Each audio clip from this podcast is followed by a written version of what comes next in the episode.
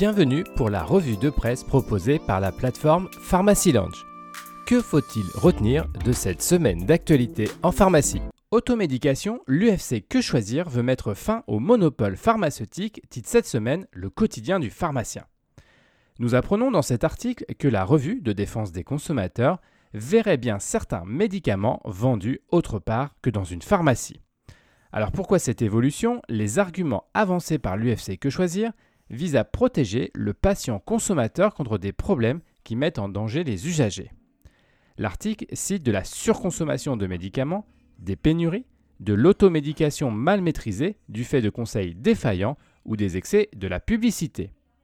L'enquête met en lumière également des prix très variables en fonction des officines et une certaine opacité sur ces marchés. La libéralisation de ces produits d'automédication et une ouverture à la vente en grande surface sont parmi les pistes avancées. Le moniteur des pharmacies s'interroge cette semaine sur la convention pharmaceutique un an après sa signature. Qu'a-t-elle changé? Car en effet, l'article nous rappelle que cette convention a été votée en mars 2022 et effective depuis octobre de la même année. Ce contrat passé entre l'assurance maladie et la profession ouvre de nouvelles perspectives pour la pharmacie de ville.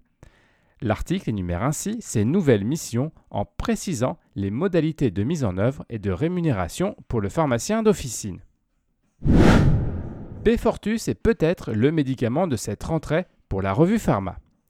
La lecture de cet article permet de prendre connaissance de tous les éléments concernant cette nouvelle thérapeutique.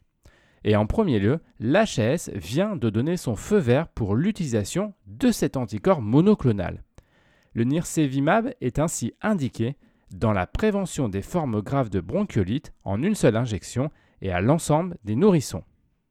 Cet agent d'immunisation, c'est le terme à employer au lieu de vaccin, sera disponible en ville comme à l'hôpital dès le mois de septembre.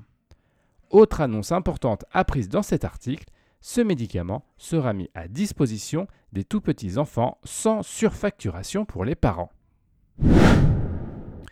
Ozempic, un médicament à utiliser uniquement dans le traitement du diabète de type 2, rappelle cette semaine l'ANSM et l'assurance maladie dans un communiqué de presse conjoint.